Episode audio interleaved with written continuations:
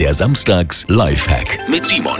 Also falls Sie gerade frühstücken und die Butter noch ein bisschen hart ist, frisch aus dem Kühlschrank, in einer Minute wird die wunderbar streichfähig für Ihre Semmel oder das Brot. Das ist mein Samstags-Lifehack für Sie.